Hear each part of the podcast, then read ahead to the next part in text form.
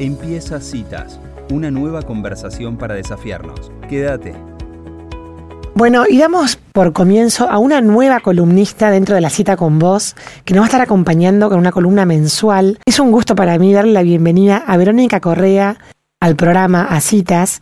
Ella es terapeuta de consteladora familiar y para mí se me abrió un nuevo mundo cuando descubrió que eran las constelaciones familiares hace ya varios años. Y la verdad es que es un conocimiento que me sigue eh, sorprendiendo, me sigue admirando las cosas que, que aprendemos. Y nos pareció que ya era tiempo de, de poder contarlo al aire y qué mejor manera que hacerlo de la mano de Verónica Correa, que se comunica desde Uruguay. Ella es la directora de la escuela Verónica Correa, justamente la fundadora también. Y es un gusto para mí darle la bienvenida. ¿Cómo estás, Verónica? Hola, Elisa. Qué, qué gusto estar acá y bueno, un placer abrir este, este espacio en el que vamos a estar compartiendo esta herramienta, ¿no? Tan, tan maravillosa que son las constelaciones familiares. Bueno, Vamos a empezar por el principio. Me dijiste que el tema de hoy era el orden en el sistema familiar. Ya la palabra orden aplicada a la familia ya me suena algo raro porque primero el orden uno lo, piensa con las cosas, ¿no? Pero ¿qué es el orden? ¿Qué es el orden para la familia?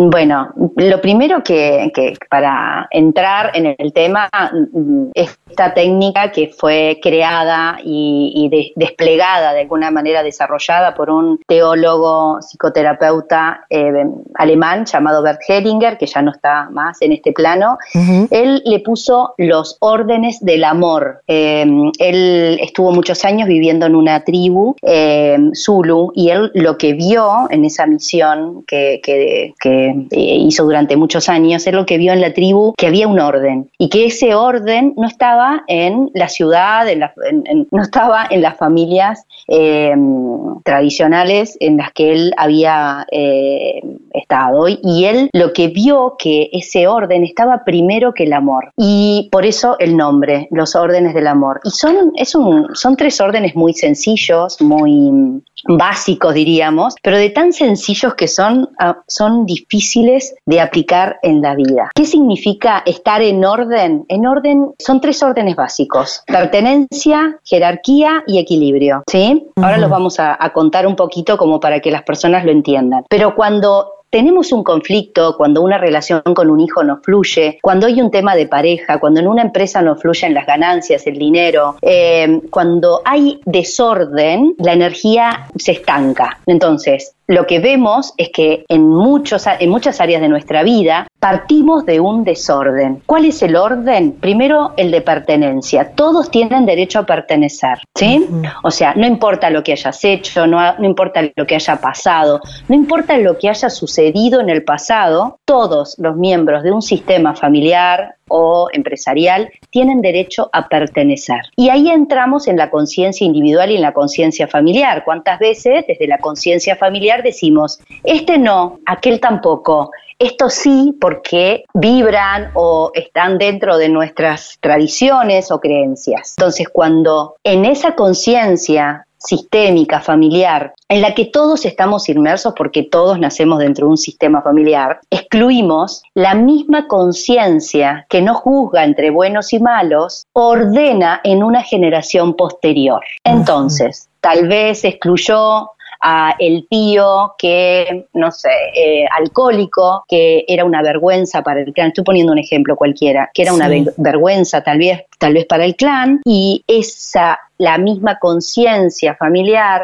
en un miembro de una generación posterior replica la misma energía o el mismo em, la misma patología podríamos decirlo así en un en una en un eh, sobrino o en el hijo o en el nieto de, eh, de ese de ese abuelo en el sistema familiar. Entonces. Por ejemplo, Verónica, perdón que te interrumpa. ¿Viste esa película Encanto? Que, que, hay una canción que mis chicos la cantan porque es re pegadiza que dice no se habla de Bruno. Eh, Exactamente. vendría a ser como ese Bruno del cual no se habla, ¿no? Exactamente. No se habla de Bruno, pero Bruno, todo, la, abuela sabía de Bruno, es buenísima la película, mm. y él estaba detrás, escuchando y mirando todo. Y ahí había alguien en la familia que sabía de Bruno, sin saber y sin, sin entender. Entonces, o, o la película Coco, también mm. podríamos decir que Coco está tomado por una, un, un, un, movimiento inconsciente del propio sistema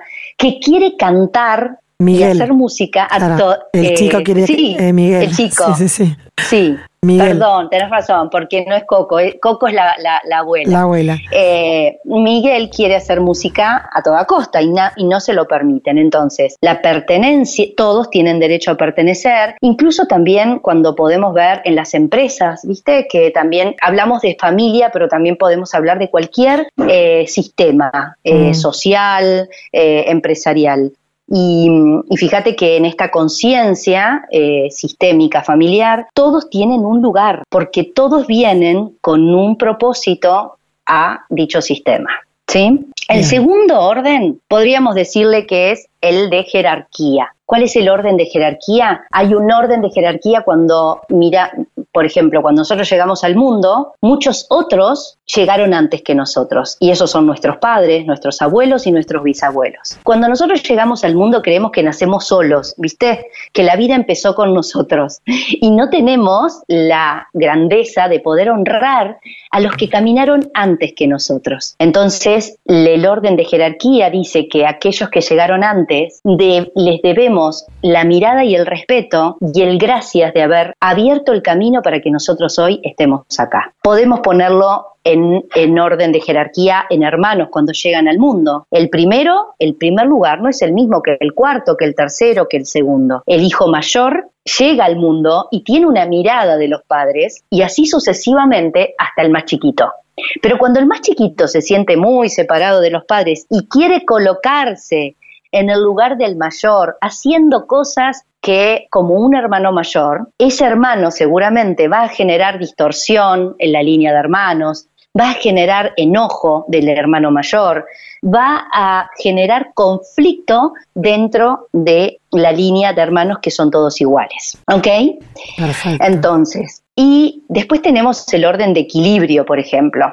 Y acá podemos dividirlo en dos partes, el equilibrio con los padres y el equilibrio en las parejas o en los iguales. El equilibrio en los, en los padres, los padres siempre son más grandes que los hijos y los padres dan y los hijos reciben. ¿Qué dan los padres? La vida, el cuidado, eh, bueno, todo lo que ya sabemos que dan nuestros padres y no importa la historia de cómo haya sido nuestra vivencia con respecto a esos padres. Los padres siempre dan y los hijos reciben. ¿Qué reciben? Lo que los padres tienen para darnos.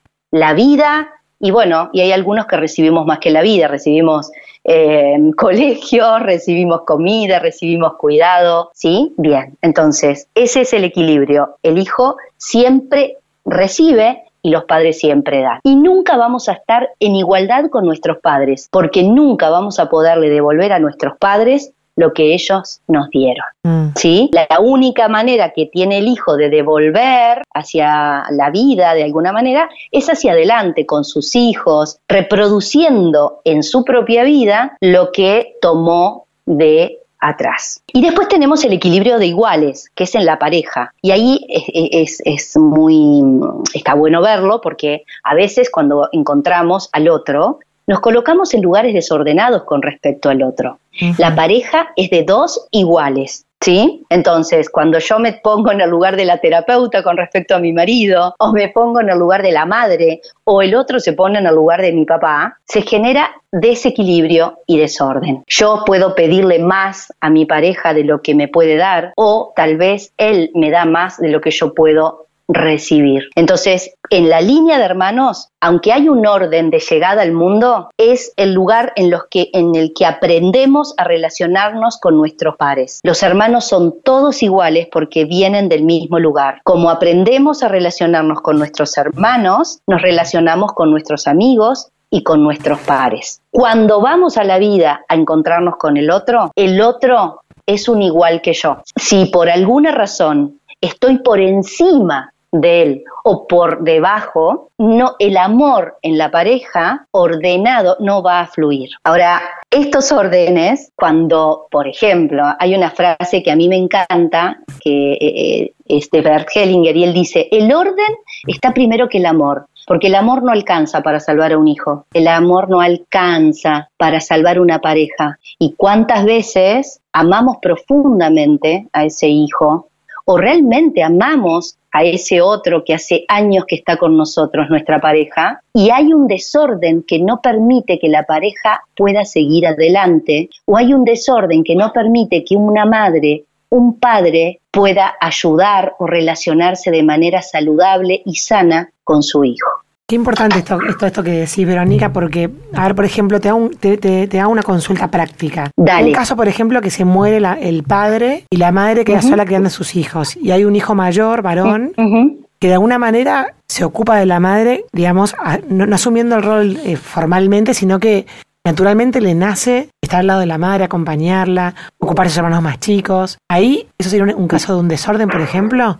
Sí, es un caso de un desorden cuando la mamá permite que ese hijo se coloque en un lugar que no le corresponde, en el lugar del papá. Esto viene con nosotros, o sea, esta, esta dinámica de que el hermano mayor se ocupa y que antiguamente le decían a los hijos, cuida de tus hermanos, mm. eh, o le decíamos a nuestros hijos, vos sos el mayor y por eso te tenés que, ¿no? Entonces ahí ya empezamos a colocar a ese hijo de alguna manera que tiene un peso más grande que el resto. Claro. Ese hijo no se siente igual que el resto. Los otros son más libres para jugar, para divertirse, para traer malas notas, para ser, ¿no? Lo que quieran ser en la vida, que ese hijo mayor. Pero el orden no empieza con el hijo, el orden empieza con los padres. El tema es que cuando los padres no están en su lugar de padres, cuando ponemos a, yo tengo, soy mamá de cuatro hijos, ¿verdad? Y vos sos mamá y sabés de esto. Cuando tenés uno de tus hijos que quiere ocupar un lugar que no le corresponde, que se pone por encima de sus hermanos, ¿a quién le corresponde ordenarlo? A mí. le digo, no, claro. no eduques a tu hermano que estoy yo acá enfrente, le digo yo en la mesa. Exactamente. y me contesta, pero vos no haces nada.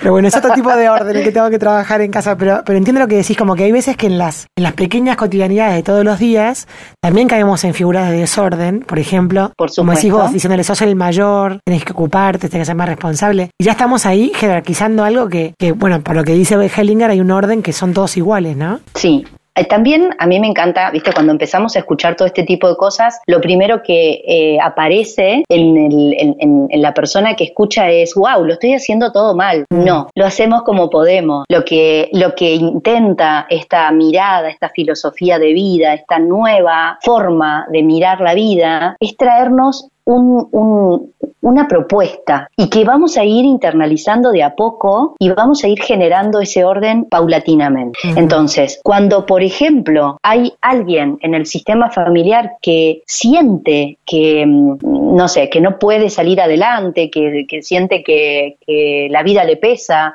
o se enferma más que el resto, podríamos mirar cuál es el desorden. Podríamos tal vez mirar que esa persona tal vez está ocupando un lugar que no le corresponde y es el lugar de un abuelo porque cuida de su padre. O podríamos mirar que tal vez está implicado, enredado en una dinámica sistémica familiar en la que no es consciente la persona. Entonces, esto es lo que, esta es la propuesta que traen las constelaciones. Poder mirarnos, mirarnos sin juicios, porque yo no voy a ir a decirle a mi mamá, mamá, no me, no fuiste ordenada y no eh, no sé, no, me, desordené con respecto a mis hermanos porque quería, no, no, mi mamá no tiene responsabilidad sobre eso, aunque sí la tiene, pero no se trata de culpar hacia atrás, sino se trata de hoy aquellas personas que empiezan a, resonar y a buscar el camino personal, eh, bueno, decir, bueno, ¿qué necesito? Cómo, ¿En qué lugar estoy yo parado con respecto a los míos? ¿Qué lugar ocupo yo con respecto a mi familia?